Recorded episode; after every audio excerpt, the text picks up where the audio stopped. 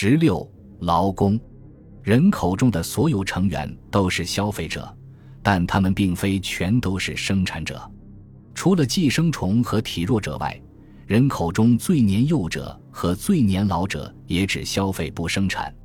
在任何社会中，人口总数一旦确定，重要的就在于确定在经济上活跃的人口、受抚养人口以上两者之间的关系。常见的出生率和死亡率，以及重大迁移运动中的迁入和迁出，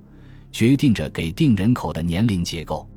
前工业化的欧洲社会以高出生率和高死亡率为特征，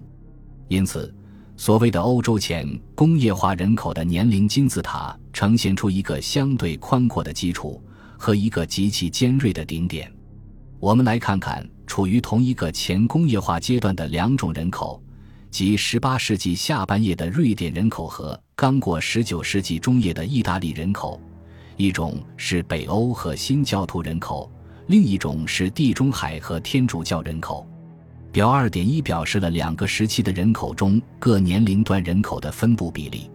尽管两种人口在纬度、气候、眼睛和毛发颜色、宗教、文化等方面存在巨大差异。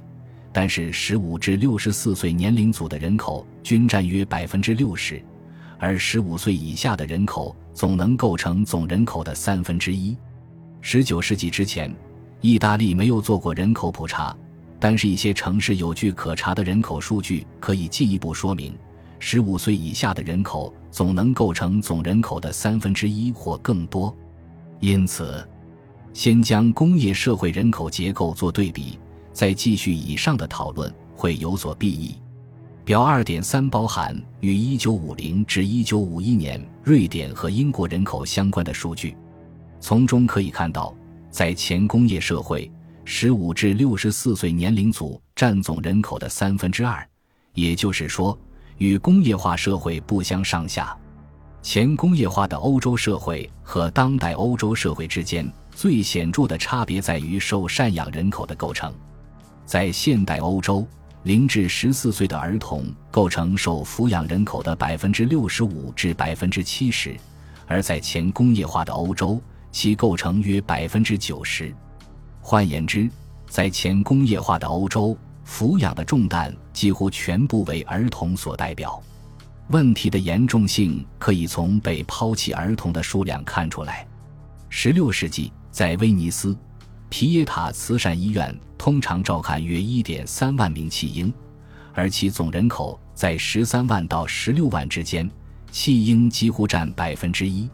在一五五二年的佛罗伦萨，孤儿院有一千二百名弃婴，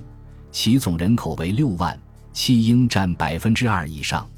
在普拉托，一六三零年，慈善医院照料着一百二十八名女童、五十四名男童和九十八名婴儿。总共为二百八十名弃婴，普拉托当时的人口接近一点七万，因此弃婴大约占百分之一点六。必须要看到，在前工业化社会中，占总人口百分之一或百分之二的数值，意味着零至十四岁年龄组中的弃婴约占百分之三至百分之七。不要忘记，以上数据在很大程度上仅指幸存的弃婴的数量。从威尼斯16世纪所做的一项估算来看，百分之八十至百分之九十弃婴死于生命的头一年里。如果把入院的弃婴和城市出生人数相联系，就会发现，在18世纪下半叶的威尼斯，弃婴占所有出生人口的百分之十；在17世纪末的米兰，弃婴数量平均在每年450名。这一数量占威尼斯市预估出生人口的百分之十二以上，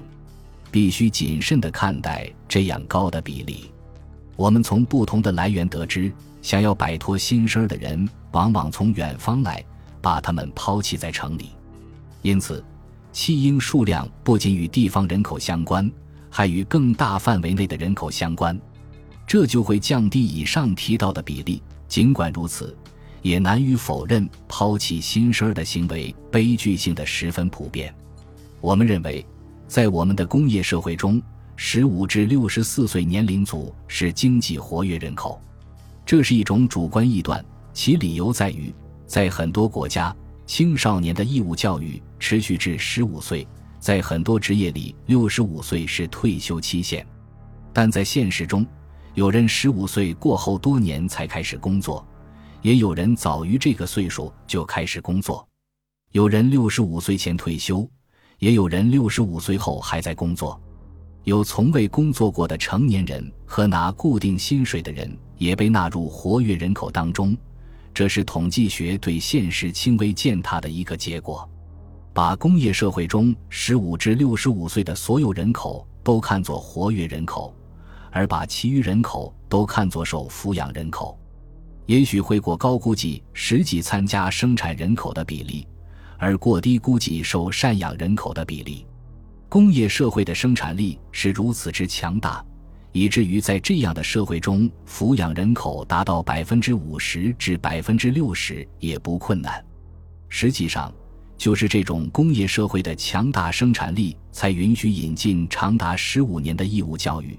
允许很多人接受教育一直到二十五岁或二十八岁，允许大多数人在六十五岁退休。允许把很多尸位素餐的人纳入活跃人口的统计当中。前工业化欧洲的普遍状况千差万别，在经济上活跃的人们从黎明工作到黄昏，但从已知的低工资或低生产力来看，他们无法养活很多家眷，从而可知，在正常情况下，占少数的老人必须劳动至生命结束之时。而年轻人在远未达到十五岁之前就不得不开始工作。一般来说，童工被认为是工业革命的一种可怕的副产品。事实上，在前工业化社会中，雇佣童工与在工业革命时期一样广泛。英国因三百八十八年通过的一项皇家法案提出。受雇于耕地和赶车或其他劳动或家政服务的男孩和女孩的年龄必须达到十二岁，但是两者之间还是有一种差别。在前工业化社会中，大多儿童被雇佣在田间，因此这只发生在夏季。随着工厂体系的发展，儿童开始全年受雇。田间的生活也许不像工业革命初期工厂中的生活那样损害健康，但是儿童所遭受的艰苦却更加令人难以忍受。十六世纪晚期，伦巴第的一项法令指出，十八世纪奥地利医生 J.P. 弗兰克写道：“前工业化欧洲还在家政之外的领域广泛使用女劳工。首先。”妇女在家生产很多今天工业生产和在市场上交换的商品。十四、十五和十六世纪的微型化向我们表明，妇女也经常被雇佣去干农活。在主要的制造中心，妇女被广泛雇佣在作坊里做纺织和编织工作。在佛罗伦萨的棉毛编织工当中，一六零四年，女工占劳动力的百分之六十二；一六二七年。占百分之八十三，纺织品生产企业往往以散工制为基础，也就是说，商人散发原羊毛给例如在自己家干活的工人，随后再把产品从他们那儿收集上来销售或做进一步加工。这种制度有利于对妇女的雇佣，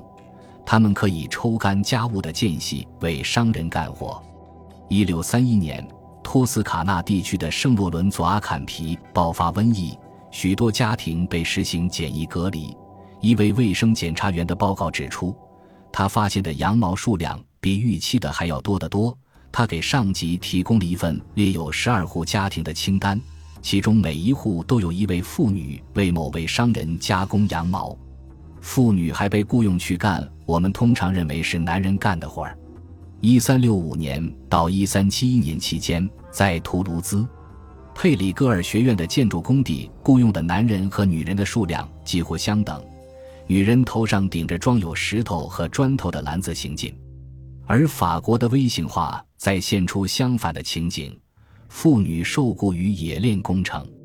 在威尼斯，妇女大规模受雇于兵工厂制造船帆。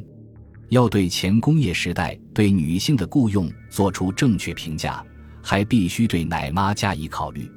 奶妈是为了金钱回报而出售食品和服务的人。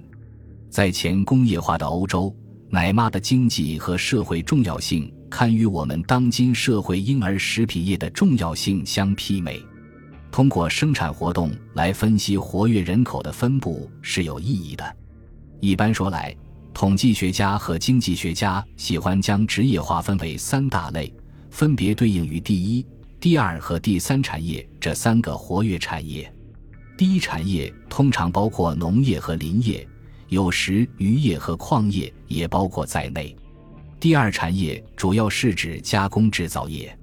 第三产业包括其他剩余部分，像所有的其他类型的残余一样，这个产业是模糊和困惑的根源。在工业化社会，第三产业主要为生产服务所代表，如运输业、银行业、自由职业、广告业等等。一些年前，一位澳大利亚经济学家科林·克拉克提出一种学说，认为。经济发展的总体水平与第三产业的相对规模呈高度正相关关系，但是掌握第一手知识的其他经济学家证明，在前工业化社会，第三产业或剩余部分也相当大。差别在于其不包括银行家和保险代理，而包括各种自成一格的贸易商，从赃物交易者到旧货收集者。